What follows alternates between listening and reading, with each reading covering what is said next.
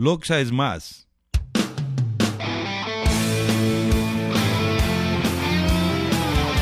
Aquí empieza el podcast de Loxa es más. 30 minutos hackeando la democracia, semana a semana, donde conversaremos sobre participación y veeduría ciudadana, política, democracia, gobernanza, etc. Encuéntranos en loxesmas.org barra podcast.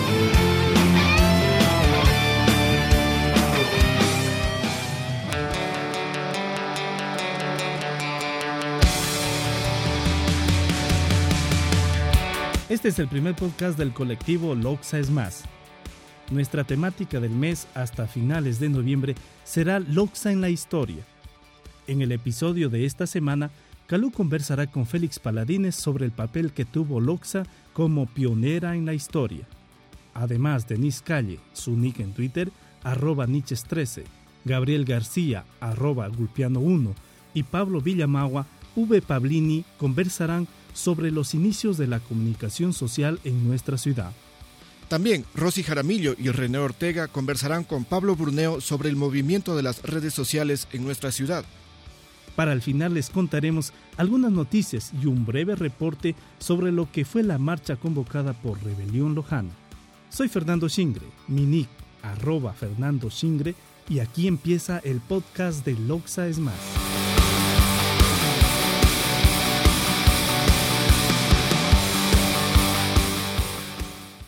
Todos, bueno aquí estamos con Pablo Burneo. Eh, vamos a hablar sobre diferentes temáticas, pero el famoso bueno, Pablo Burneo. el famoso Pablo Burneo. pero bueno, eh, quería comenzar con una pregunta y eh, creo que muchos también nos, nos la estamos haciendo. Es acerca de la participación ciudadana aquí en Loja. ¿Qué opinas acerca de eso? ¿Crees que hay espacio para la participación ciudadana aquí? Claro, mira, la, la, la, participación ciudadana está establecida en la ley como un derecho y una obligación de todos los ciudadanos que queremos estar eh, representados en la, en la toma de decisiones de los presupuestos y del de, proyecto de desarrollo de nuestros cantones. Pero créeme que aquí en Loja eso no camina. Y no camina por la sencilla razón de que a las autoridades no, no les nace la iniciativa de poder aplicar la ley. Obviamente la ley es escueta y se presta para que haya una interpretación propia en cada, cada, cada distrito territorial. Pero sin embargo, eh, esa falta de iniciativa nos tiene relegados al mismo caudillismo de todos los años. Pero, pero también ¿no puede ser culpa de nosotros. ¿no? ¿Sabes qué? Sí, pero a mí me parece que hay una cuestión, no sé qué te parece, Pablo, eh, Rosy. Eh, justamente tú señalas una cosa así súper, eh, así como a breves rasgos, ¿no? Es el hecho de que la ley de pronto puede estar diseñada, de que se cumple, no se cumple o de cómo se interpreta. Sí.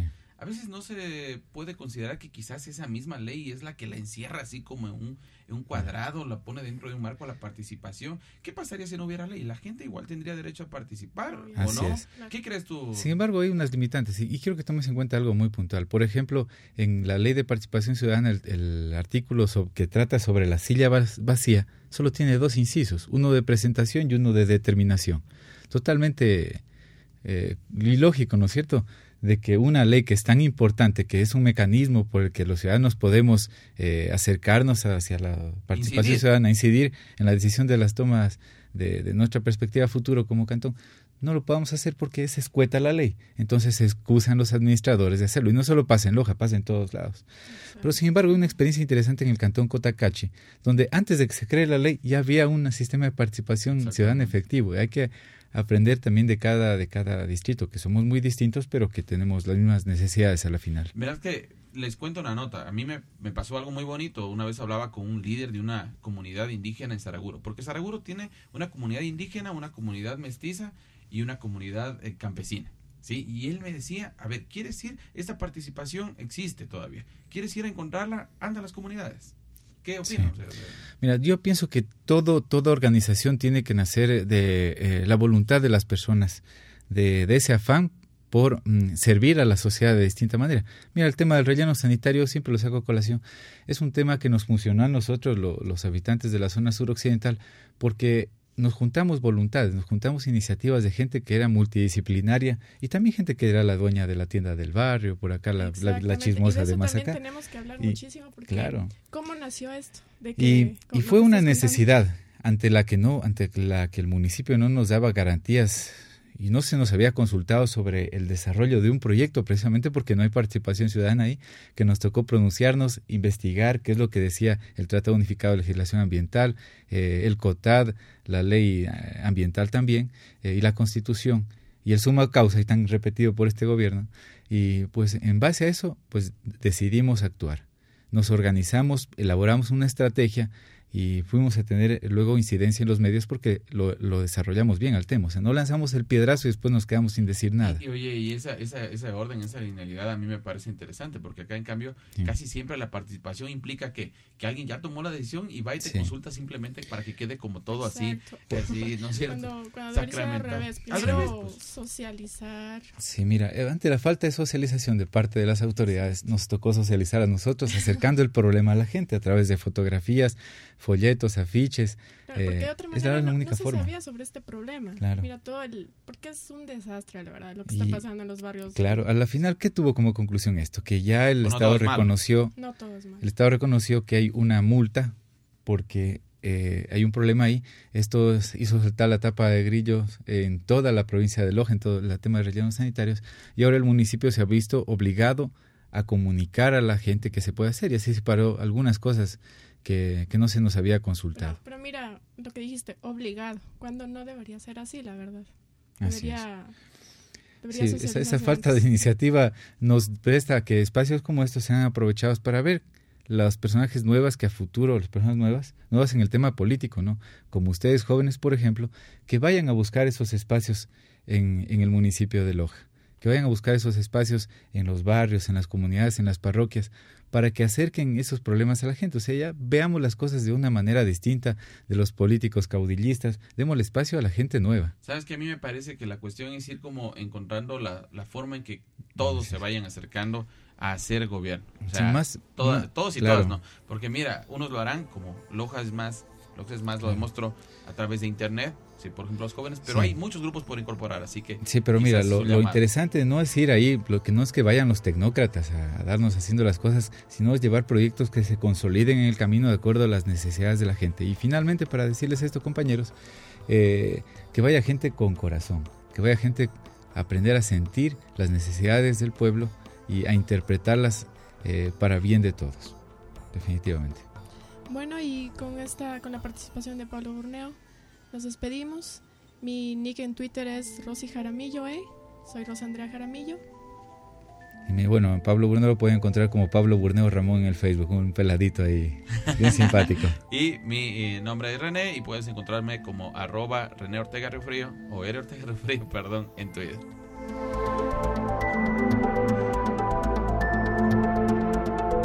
Hola, mi nick es arroba Darío Jaramillo P. Un saludo muy cordial para todos quienes hacen Lojas Más. Es importante el trabajo que se realiza por esta ciudad.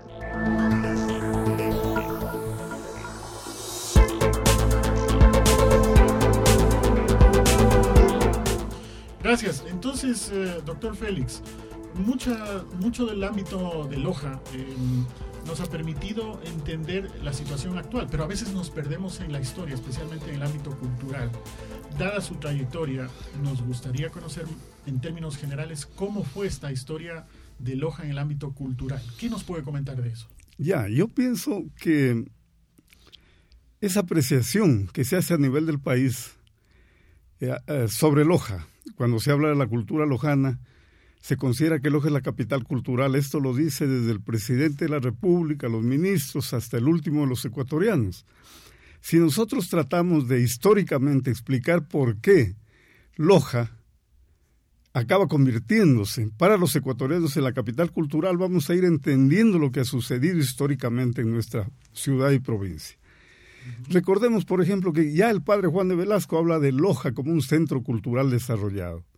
Era otro momento histórico, la iglesia tenía un peso fundamental y él habla de los sacerdotes de los oradores sagrados que a nivel de su país estaban destacando y eran la mayor parte de ellos lojanos. Él se refiere al confesor, por ejemplo, de Santa Mariana de Jesús, que fue un lojano. Y así a muchos ilustres sacerdotes que brillaron. Todo se movía desde la iglesia. Los intelectuales más lúcidos estaban junto a la iglesia, los pintores más destacados pintaban imágenes de santos. Los arquitectos construían iglesias y santuarios. Entonces era la iglesia el centro de la actividad cultural. Y ahí estaban los sacerdotes lojanos brillando ya. Y luego recordemos que hace casi tres siglos, en Loja se funda el primer colegio. Hay estudiosos de estos temas como Fausto Aguirre que dice que es el primer colegio de Hispanoamérica. impresionante. ¿no? En 1727 estamos por cumplir 300 años de tener el, un colegio avanzadísimo. ¿no? ¿Qué otros aportes? Lo que nos comenta es impresionante. Luego, ¿qué otros aportes vienen en la historia? ¿Qué viene después? Así que, que quizás no haya trascendido en el ámbito local. Que, bueno, pero esto se explica un poco porque Loja, desde los primeros momentos de la colonia, fue un centro económico destacadísimo. Porque lo uno viene con lo otro, ¿no es cierto? Entonces, luego, por ejemplo, luego del oro, luego de la quina, que fue dejando recursos, vemos que intelectuales de esa época donan sus fortunas para la apertura de escuelas, de colegios. Después de un tiempo, Loja tiene el primer colegio particular y privado. Primero fue un colegio que lo regentaron los jesuitas. ¿Cómo se llamó ese colegio? El colegio de los jesuitas, el de 1700, y luego colegio de Loxa, cuando los, los jesuitas son expulsados. Colegio, colegio, colegio de Loxa, así, sí. Pero ya en el siglo XIX, en la República, cuando Miguel Riofrío va en calidad de diplomático a Colombia, él trae un equipo de científicos humanistas colombianos y funda el Colegio de la Unión en 1856, si no recuerdo mal, poco antes del movimiento federalista, que se convierte ya en el primer colegio particular y laico, que era una novedad porque hasta ese, ese momento era la iglesia la que controlaba la educación en forma casi total. ¿Cuáles serían, según usted, las condiciones para que es, esa historia se dé aquí en Loja y no en otras ciudades? O sea, ¿cuáles serían los factores que ayudaron a ese Bueno, un factor, el, el hecho de que haya sido un polo de desarrollo destacadísimo. Oro y luego lo de la quina que tuvo más valor que el oro, crearon toda una estructura que permitió un desarrollo acelerado para la época. Era el primer polo de desarrollo que surge en esta parte del continente. ¿no? Entonces, eso fue dejando recursos. Aparte de esos recursos, el talento de la gente, la, las Claro, yo pienso, y ahora las cosas asoman un poco más claras, que el mestizaje lojano es un mestizaje especial. Hay un film, un documental hecho por un experto judío, que ahora fue mejorado, ¿no? Se cambiaron algunas partes porque viéndolo con él, eh, nos dábamos cuenta que había una carga muy grande eh, sobre la cuestión judía, la religión, por ejemplo, y menos sobre la religión católica que la nuestra, la de acá. Entonces, además había tomas muy apresuradas porque eso fue para cumplir con un contrato que dio un plazo. Ese documental está mucho mejor ahora, lo vamos a proyectar pronto. Se redujo en el tiempo incluso. Era de 84 horas un poco menos de 70 minutos. Yo creo que la presencia judía en Loja es un hecho. O sea, esa Vea, donde estemos, usted es Correa, su apellido es de origen sefardita. Yo no había encontrado mi apellido entre, en esos largos listados que se pueden bajar del internet. Ahora yo sé que también mi apellido es de origen sefardita. Decir que esa... Y su segundo apellido, Loyola, también. Yo podríamos, bueno, estamos conversando coloquialmente. Sí, sí, sí. ¿no? Y si usted toma el, la guía de teléfonos, yo, sin exagerar, le puedo decir que hasta un 40% de los apellidos que están contemplados ahí son de origen judío. Podríamos decir que entonces esa, esa ascendencia influyó también para que este polo de desarrollo cultural. Yo pienso que esa que es? amalgama de culturas, de las más avanzadas culturas del planeta, han dado como resultado un hombre diferente. Yo siempre insisto, no podemos pensar siquiera, somos enemigos de eso, pensar que los lojanos sean mejores. Uh -huh. Lo que sí somos es diferentes. Qué interesante. Tenemos una economía una cultura lojana. Doctor Félix, ese fue el pasado. Ahora el presente, en, en, en muy poco tiempo. ¿Cuál, ¿Cuál sería el, el, futuro de proyección de Loja, especialmente con alguna iniciativa que usted está liderando? No, no es pasado. Es en presente. la música, que es nuestro fuerte, hay mil logros. En plástica acabamos de recibir noticias de que Sigifredo Camacho es pintor oficial del Vaticano. Ha hecho dos muestras, una en, en Italia y otra en Varsovia, en Polonia, con un éxito extraordinario que ha sido ha recibido los mejores elogios de los críticos más destacados de su país. Ese libro lo vamos a reeditar. Para cerrar, pudiéramos decir que hay también una presencia cultural actual. Hay una presencia indudable, indudable. Okay. Doctor, muchas gracias y esperemos contar con usted en una próxima oportunidad. Gracias a ustedes.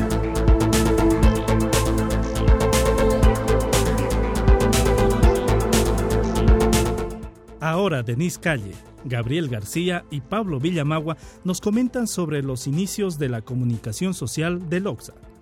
Atención a una anécdota revelada.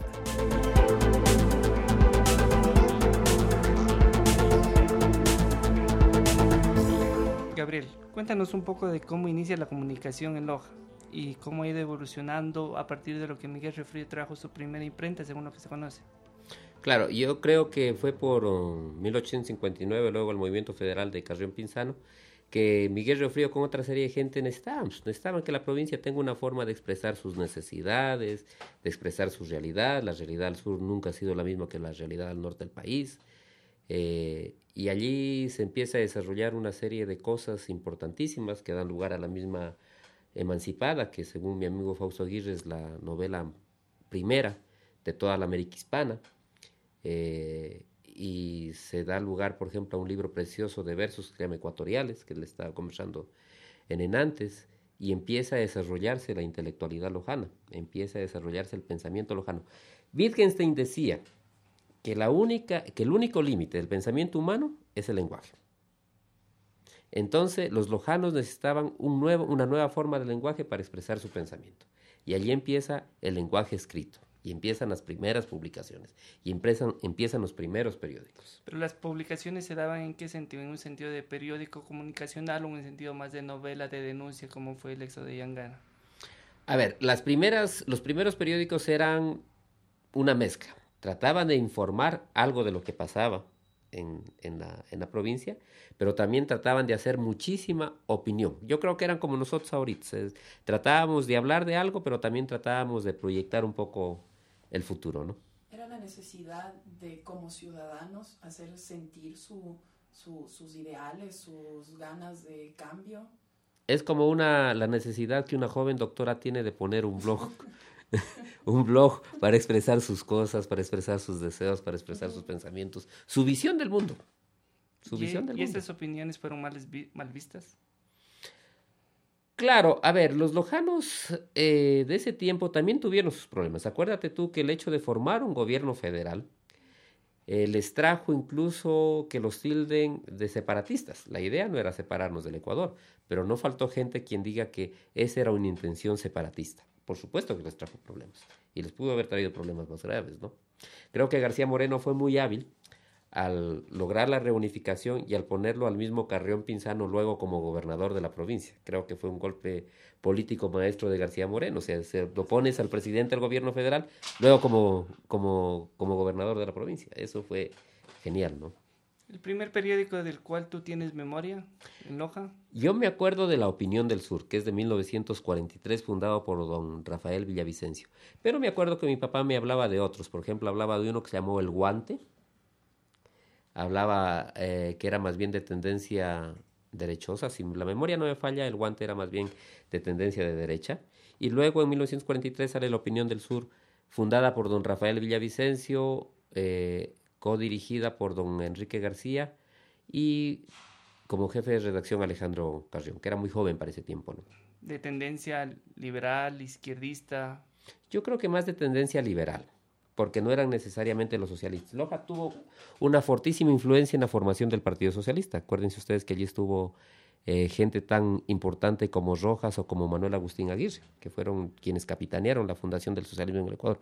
Pero más bien el periódico era de tendencia liberal. Yo no creo que Alejandro haya sido nunca muy de izquierda y más bien fue siempre de pensamiento liberal, porque en el fondo el pensamiento liberal y el pensamiento socialista son completamente opuestos. ¿no? Has tenido experiencia en la comunicación más cercana? ¿Has sido parte de algún medio, de algún periódico, de alguna radio? Bueno, yo fui el último jefe de redacción de La Opinión del Sur y también fundamos una radio que se llamaba la Radio Regional hace poco tiempo. Este. y sí, sí, sí, claro, fui jefe de redacción, fui director de programación de la radio y hicimos algunas cosas interesantes. Pero en ese intermedio entre que nosotros cogimos el periódico y la radio, hubieron movimientos en Loja importantísimos. No te olvides vos de la, de la creación de las radios. A principios hay radios que en Loja tienen más de 50 años de funcionamiento, Centinela del Sur, Luz y Vida y esas. No te olvides vos del canal de televisión que fundó el, el licenciado Jaramillo, que lo fundó apenas cuatro años después de que se fundara un canal de televisión en Guayaquil, que también es otro hito. Y no te olvides vos de lo que estamos haciendo ahora con los paradigmas que Loja está sembrando en, a nivel nacional en cuanto a tecnologías de información y comunicación, ¿no? Escucharte decirte que fuiste el último jefe de redacción, no sé si es bueno o es malo. ¿Qué pasó? ¿Por qué fuiste el último? Porque Calú no me quiso fiar las computadoras para sacar el periódico adelante. Entonces ah. todavía la opinión del sur se mantenía con, tipografía cuando el resto de periódicos ya tenían o linotipo o offset. O sea, éramos artesanales. Éramos absolutamente artesanales. Todavía vive don Víctor Chininín y algún día hay que traerlo porque es la memoria viva de Loja, en ese tipo, que fue el, uno de los tipógrafos de la opinión del sur durante más de 40 años. Aún vive y tiene una memoria lúcida brillantísima. Él podría contarnos muchísimo sobre esto. ¿Tienes alguna anécdota de tu experiencia ahí? Algo que recuerdes que te haya marcado o que haya sido parte de... Bueno, yo me acuerdo que puse un artículo contra un conocido político lojano y al día siguiente llegó una amenaza de juicio, de juicio de imprenta, por difamación. Entonces, como contestación, pusimos un artículo aún más fuerte y al tercer día ya no llegó ninguna amenaza. Parte de las experiencias comunicacionales, el hecho de decir tu verdad o la verdad que tú crees transmitir puede ser malentendida como que es la opinión del periódico. Bueno, ah, tienes dos secciones, la, el editorial que es formalmente la opinión del periódico, y las columnas de opinión donde el articulista expresa su punto de vista sobre una determinada realidad local, nacional o lo que sea, ¿no? Pero los periódicos siempre tienen una orientación política, nunca son neutros. ¿Y la opinión del sur en tu criterio siempre fue en contra del status quo que se mantenía en la ciudad de Loja? Sí, yo creo que, bueno, tuvo épocas, porque dependía también de quién era el director y quién era la visión del periódico, pero la mayor, la mayor parte del tiempo fue un periódico de corte liberal, fue un periódico de corte más bien libertario para Loja, ¿no? Hemos tratado de, en estas cortas palabras, introducir un poco la activa comunicación en la antigüedad en la ciudad de Loja y agradecerte, Gabriel. En la antigüedad, aguanta, aguanta, aguanta, no somos tan viejos. O sea, hace, poquito, hace poquito. Hace poquito estamos diciendo, tampoco así en la antigüedad en el pleitoceno. ¿Te imaginas ahí como en la prehistoria sacando... antiguito, antiguito. Así que muchas Parte de la historia. Por, por todo, por tu aporte. Pues a nosotros ayudarnos a conocer algo que, que Gracias a ustedes. Gracias por el vino.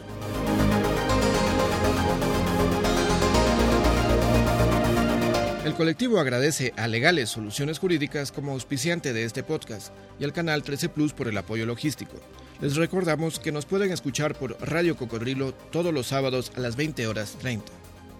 ¿Recuerdas la última granizada que sufrió Loxa? Junto a Gillo Benavides conversaremos de ese y otros temas, como por ejemplo la última marcha convocada por Rebelión Lojana. Bueno, estamos con Gillo Benavides. Él es el hombre, el mentor de la rebelión lojana. Gillo, ¿qué tal? Cuéntanos cómo ha nacido esta idea de la rebelión lojana. Bueno, claro. Te cuento cómo nació simplemente mm, conversando con panas, así, cuando te encuentras en las calles o incluso con un taxista, con cualquier persona, en verdad este, hablamos de la situación que está pasando en nuestra ciudad, que para propios y extraños eh, es muy notable, o sea, es evidente lo que está pasando con nuestra ciudad. Entonces, en ese momento nos nace una idea, pero eh, ¿por qué solo decimos, nos quejamos y no hacemos nada? Entonces, claro, cogimos y pensamos qué podemos hacer. Claro, en verdad en las redes sociales siempre se pone como detrás de una, computadora a escribir cualquier cosa.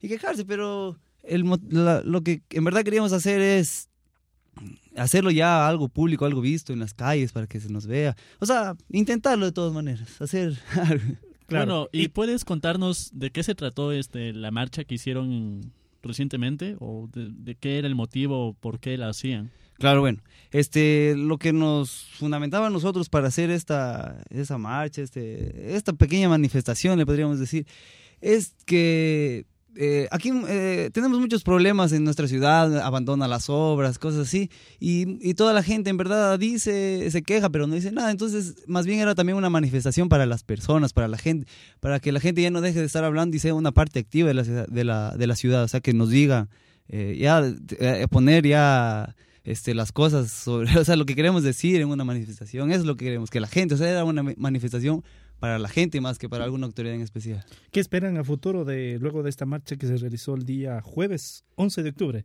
Claro, el jueves de 11 de octubre tuvimos esta marcha y lo que lo que pensamos es eso, o sea, más eh, involucrar a la gente con la ciudad, decirles que formemos más parte de una ciudad, que, que ya no solo nos quejemos, sino que ya formamos una parte activa de ella, o sea, manifestemos, digamos, algo y aportemos de todas maneras. Y posteriormente a esto, nosotros seguiremos este, inculcando esos valores de, cívicos, estos valores patrióticos. Entonces, por ejemplo, en las fiestas de Loja que se aproximan, nosotros este, tenemos pensado este, hacer algunos kioscos en los cuales venderemos algunos artículos correspondientes a Loja, sombreros, camisetas, cosas de ese tipo, para involucrar más, que la gente se involucre más con nuestros colores, con nuestra bandera, con nuestra ciudad.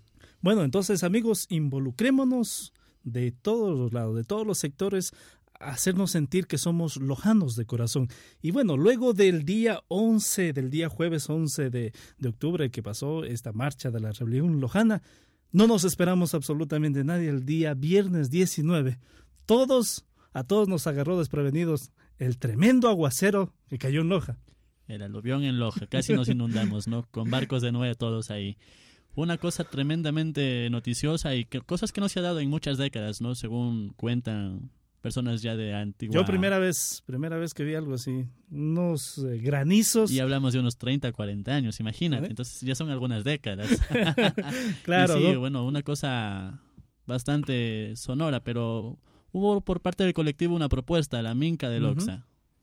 Bueno, la, la Minga de Loxa nació en el, en el, en el grupo y lo, lo, lanzamos, ¿no? Se lo presentó también a, a los concejales y al alcalde y al, siguiente día pues llamaron a una, a una rueda de prensa donde se anunciaba la Minga de Loxa. Entonces todos a participar se organizaron dos días específicos, el día eh, viernes 26 de octubre y el día sábado 27 de octubre. Específicamente el día viernes para los chicos de las instituciones educativas y el día eh, sábado para todos los lojanos. ¿Cómo fue tu participación? Bueno, fue muy emocionante ver a los chicos de los colegios salir a sus respectivos eh, linderos a limpiar lo que había provocado toda esta toda esta lluvia, ¿no? Un fuerte aluvión que dejó varias pérdidas eh, materiales muy cuantiosas para nuestra ciudad. Y también ver este el día sábado cómo nos involucramos todos los ciudadanos de Loxa, salir afuera de nuestras casas, limpiar y, organizarnos, la capacidad de organización que puede tener eh, Loxa y sus colectivos. Amigos, es un termómetro para ver cuán organizados estamos los lojanos ante cosas eh, grandes como la naturaleza, cuán organizados estamos los lojanos. Yo creo que es el momento de despertarnos, de actuar y de hacernos sentir como verdaderos lojanos. ¿Y tú, Gillo, cómo la viviste en la minca de Loxa? ¿Saliste a limpiar? Claro que sí, estuve con mi familia, precisamente de eso se trataba, de al menos en nuestra cuadra estar limpiando, cogimos nuestra escoba, limpiamos así con algunos amigos del barrio y bueno, hicimos nuestra parte. Bueno, y de eso se trataba, ¿no? De nosotros mismos tomar el problema por nuestras manos y ayudar a que nuestra Loxa salga, sea bonita como siempre lo ha sido y, tratar de, de, arreglarla, ¿no? Como participación ciudadana que, nos, que es nuestro derecho. Exactamente, lo importante es ser parte activa de nuestra ciudad, no solo decir, sino también hacer. Y esto fue la Minca de Loxa, la participación ciudadana y una iniciativa de Lox más. Y claro, no se quedó, amigos, solo en, en Loja. Esto tuvo un boom internacionalmente. Salimos en una publicación a través de la BBC. ¿Eso nos cuenta? Sí, bueno, fuimos noticia en BBC Mundo, ¿no? Un diario internacional de Europa eh, que nos, nos sacó una nota y amigos, los invito a ustedes, lo pueden analizar y leerlo en www.loxesmas.org en el link de Loxesmas en los medios. Ahí podrán encontrar toda la actividad de Loxesmas en los medios y podrán fijarse sobre nuestra nota en BBC Mundo. Bueno, esto fue el podcast de Loxesmas. Yo soy Fernando Shingre, mi nick en Twitter es Fernando Shingre. Hoy también nos acompañó Mario Walang, mi nick en Twitter es arroba mario-walang. Loxa es más. Esto fue el podcast de Loxa es más. Seguiremos hackeando la democracia semana a semana. Encuéntranos en loxesmas.org barra podcast.